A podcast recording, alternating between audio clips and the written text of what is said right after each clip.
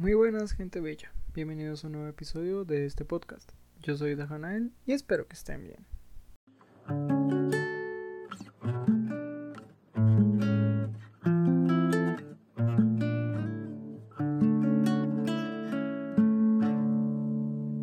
Bueno, ya pasamos por los vampiros, los licántropos. Según la lista, eh, nos quedan los fantasmas, la cosa sin nombre y el mal lugar. Hoy vamos a hablar de los fantasmas. Cabe resaltar una cosa, que es que pues yo creo mucho en esto de las entidades, de los antepasados y todo esto. Entonces, pues estaría bien por mi salud, o más bien por mi por mis, bajo mis creencias, decidir aclarar que todo lo que voy a hablar es bajo respeto y bajo cosas sobre la ficción y lo que se ha visto. Entonces, pues eso, una pequeña aclaración. Entonces, vamos a hablar de los fantasmas, o más bien eh, del ente que aparece en el terror y en, y en el mundo del terror. Sí, diría de la fantasía, pero no sé hasta qué punto. También el terror es fantasía, es como una subrama de la fantasía, entonces bueno, también de la fantasía, sí. Entonces, el, el, el ente, el fantasma, el, el lo que sea, se va a presentar siempre de varias maneras, ya sea de un alma bondadosa, que pues normalmente solamente como hay como dos, el antepasado, típico antepasado, o el ángel. Y también tenemos las almas en pena o los demonios, o las demás cosas que sean de la índole ser transparentoso, que pasa paredes y hace uh, que por cierto una vez me despertaron así y qué susto tan hijo de madre. Y no es broma, es en serio. Bueno, las almas blancas o las almas bondadosas normalmente las pintan como el antepasado típico que te protege, el, el alma protectora, el ser protector que cuida tu casa, tu familia, tu integridad, etc, etc, etc. En el mundo nórdico, sé que se llama Filgia, eh, hay otros hay otras entidades que sus nombres no los conozco, pero en todos, todos, absolutamente todas las culturas que tengan algo mínimo que ver con espíritus tienen esta alma protectora. Pues claro, partiría de ese conocimiento, ¿no? Un poco. Digamos, en las antiguas culturas indígenas precolombinas, cuando ya había un mayor respeto a lo sagrado, a los lugares sagrados y a las almas, existía siempre la creencia de esta alma protectora, que cuidaba a la familia y a sus descendientes. No, no sé si de pronto el lugar de vivienda, pero por la ideología del, de la estancia precolombina que era muy, muy rara la sociedad eh, que no era nómada, pues eso. Pues digamos acá donde estoy casi que no pasaba eso, estoy seguro. Pero sí, o sea, lo de que no fueran nómadas, pero, o sea, no habían ciudadelas gigantes de hacia, hacia lo maya, no había. Tengo entendido, igual estoy errado, sigo buscando el tema. Pero sí, en general antes era así, ahorita pues ya no, obviamente. Pero sí eh, había cierto culto a, a los antepasados, sigue, inclusive hoy en día sigue habiendo ese culto, pero ya no es tan evidente pues por temas evidentes del catolicismo. Que pues alabamos solamente a un ser y que creemos que todos nuestros antepasados están en el cielo, en un más allá, pero no nos ponemos a pensar cómo es ese más allá. Claro, Dante Algieri, Algieri o como le quieran decir, o como se diga, si habrá tenido como las agallas de decir, vean el cielo, bueno, el más allá tiene estas tres fases, está el infierno, el purgatorio, el cielo, bla, bla, bla. Pero pues hasta ahí no hay como algo más allá, más al fondo, y no sabemos ni siquiera, pues es como la interpretación del brother, pero no lo podríamos tomar como algo core. Entonces, pues ahí está ya pues estas culturas que ya son más antiguas que el catolicismo ya van a decir no hay una hay todo un culto alrededor de las, de las almas blancas hay un, un, un, un, cierto respeto que hay que tenerles y que es importante tener en cuenta el, el que un ente llegue y te diga pues brother yo soy el que te va a cuidar pues es porque mejor dicho es una idea que ya viene de hace bastante tiempo. Pero claro, como típico yin yang, están las almas bondadosas y las almas en pena o las malas almas, las que murieron en vida a causa de algún ente eh, externo, ente me refiero a un ser humano que por ejemplo no sé, un violador, un, un ¡eh! me enredé, un violador que pues hizo el acto con una niña y después la mató y la niña ahora eh, atormenta al violador. Eso ya es un alma en pena que pudo trascender y que no tiene que descansar el descanso eterno que hoy me estoy trabando resto al hablar. Y pues claro, esto es una constante, las almas en pena que murieron por alguna tragedia hecha por algún individuo, podríamos decirlo de alguna manera, que atentó contra su integridad, que más bien la mató y dijo, pues uh, me mataste, yo tengo mucha rabia, ahora te voy a atormentar. Eso es como el core de todo. También está la, típica alma que uno llega a un lugar, a un espacio y molesta ahí, entonces el lugar termina estando maldito, pero eso ya vamos a hablar más adelante.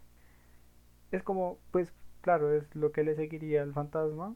O sea, la sección de fantasmas creo que le sigue, porque tengo, lo tengo enumeradito XD. Sí, el que le sigue es la... Ah, no, mentira, es la cosa sin nombre, después sigue el mal lugar, pero el mal lugar debería seguir después de esto, porque pues básicamente de, una, de un conglomerado de almas en pena o de almas que no pudieron trascender, sale la idea del lugar embrujado. Y pues obviamente esto es un, una cosa que va a afectar mucho a la cultura pop y a varias otras cosas que uno vaya creando, diciendo bueno, que uno vaya escuchando más bien el típico, estás en el colegio y de pronto dicen, este colegio está embrujado porque está construido sobre un cementerio indio, que me pasó en los dos colegios en los que estuve. Y uno, ajá, ajá, y ya, se paniquea el resto de la vida. Pero en uno pues nunca pasó nada, aunque estaba en las afueras de Bogotá, bueno, casi en las afueras de Bogotá. Y en el otro que estaba en una montañita, pues ese sí daba más miedo. en las noches daba mucho más miedo. Ay, Qué bonitas épocas. En fin, sigamos. Bueno, las almas en pena también van a, van a tener esa cosa, una cosa curiosa, muy curiosa, que es que ellas no pueden trascender a menos de que una persona las ayude a hacer ese acto. Hay un canal que empecé a seguir hace poco. ¿Cómo se llama el canal? Se me olvidó el nombre. Es el canal de un, de un rolo que sube cuentos del populo, del populo, de la Vox Populi, diciendo cómo estas son las historias de fantasmas más comunes. La verdad está curioso. Se llama Conexión Enigma. Howard Gutiérrez Conexión Enigma. Es un canal buenísimo, así que si quieren saber como de historias de fantasmas de, de, de Colombia. Pues el man entra en Bogotá, pero pues en general es como de Colombia, me imagino. Y pues claro, el man habla de mucho de estas almas en pena, pues es lo que es como el común denominador de el fantasma que asusta es un alma en pena. Ese es el común de, bueno, el fin último de estas almas. Casi siempre son almas que se suicidaron o que están atadas al lugar por X o Y motivo. Y así es, es como el cliché más o menos.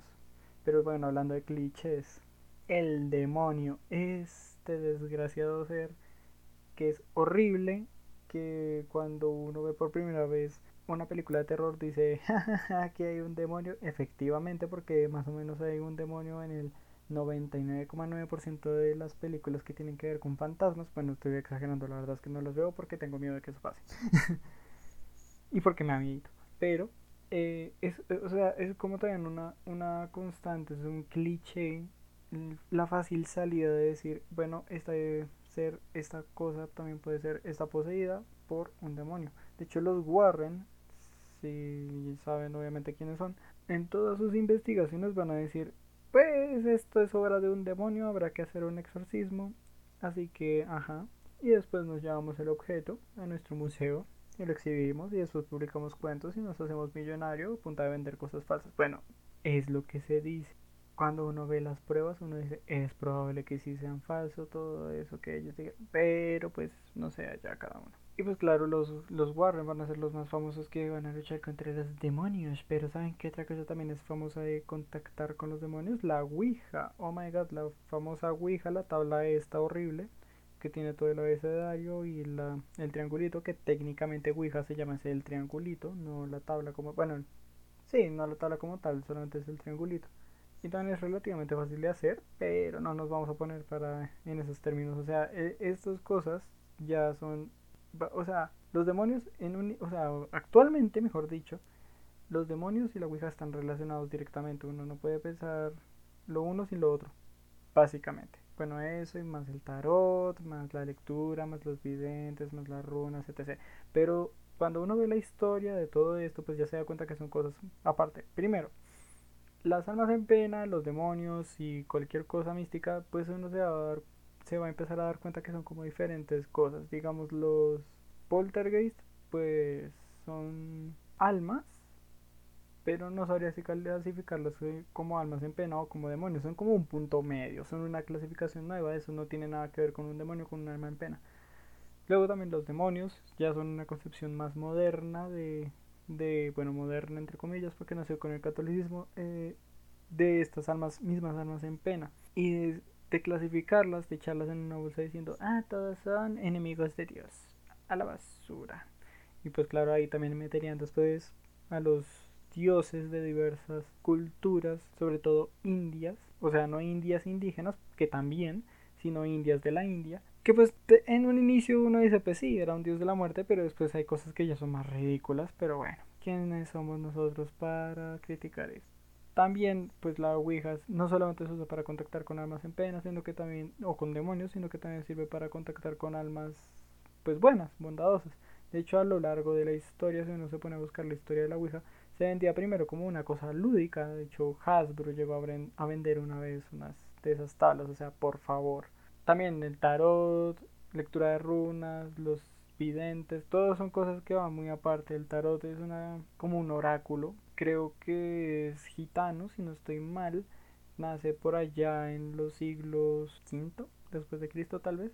O sea, también es una concepción moderna, pero a partir de qué es lo que nace.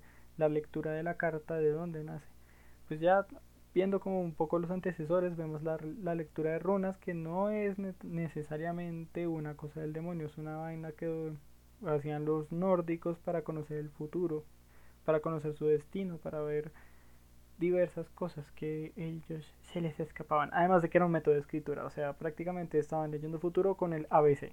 O sea, estamos viendo la magnificencia de esto, ¿no?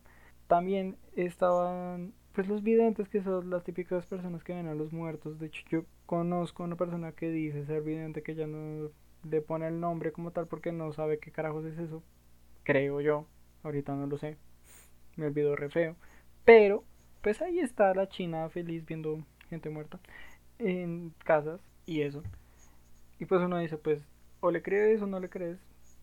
Ya es tu pedo, pero pues a mí me gustaría creer que sí los ve, la verdad cada quien ya sabrá. Pero bueno, eso es una cosa que pues hay que tener en cuenta, ¿no? Hay que desligar ese concepto de estas cosas de a partir de qué salen, de, de qué nacieron, a partir de qué nacieron y por qué las clasificamos como esto o aquello. Y pues claro, estas cosas, sean típicas, sean que la iglesia las manipuló, sea que nos aferremos al 100% a un concepto del pasado, ya va a crear la típica historia de terror pero funcional que es que un fantasma, un ente, un lo que sea posee algo, ese algo atormenta a la familia, la familia se asusta, contacta a un exorcista y pasa lo que pasa.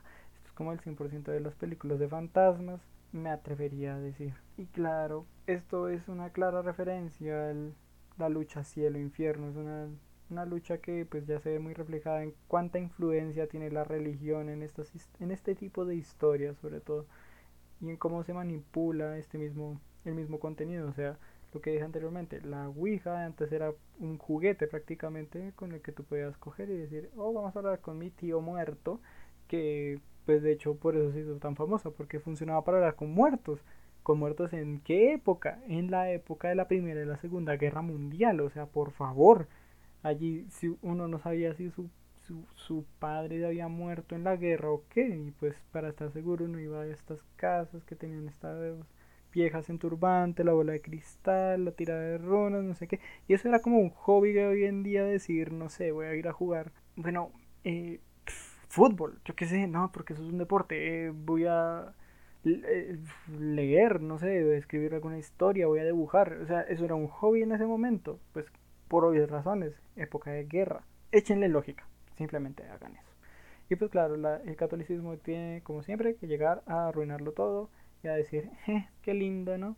Eh, sí, eso es del, demonio, eso también es del demonio, eso también es del demonio, todo esto es del demonio, aquí estamos los buenos, allá están los malos, esto es una lucha bipartidista, otra lucha bipartidista en este bello universo, como si ya no nos hubieran dado suficiente, ¿verdad Colombia? Fuerza Colombia, eso es Colombia. El cielo y el infierno van a, van a mostrarse siempre en estas historias de fantasmas, pero así siempre. Y obviamente las fuerzas infernales son más fuertes que las del cielo, porque el cielo es la fe y el ave Padre Nuestro y el ave María y la cruz y no sé qué. Y el mostrar cómo estas cosas van a, al final, se supone, a doblegar las fuerzas infernales. Porque hashtag el bien siempre gana. ¿Dónde está el balance ahí? No tengo ni idea. Pero bueno, eso se supone. Y pues claro, ya sea de ficción o no, lo ideal es tener cierto respeto a las, a las entidades, claro, si uno, pues lo que dice ahorita, aclarar cuando uno va a referirse a ellas, siempre es más, se me cayó mi anillo, siempre es mayor respeto, eh, aclarar las cosas, ¿no? Pues digamos lo que acabo de hablar, todo se basa simplemente en la ficción, un poco en lo que conozco, en lo vago que conozco de historias de fantasmas, pues historias ficticias, ¿no? Un poco de lo que he encontrado últimamente y así es esta recopilación, simplemente. Pero claro, cuando uno cuando uno habla en el sentido ficticio del fantasma, pues está pues normal incluir cielo, infierno, demonios, no sé qué, oh, ha poseído esta muñeca. Pero ya cuando uno habla en serio del fantasma, es mejor andarse con respeto. De hecho, ahorita estoy temiendo por mi vida eh, hablando de estos temas. Así que, si me disculpan, yo me despido. Yo fui Dajanael y muchas gracias por escucharme.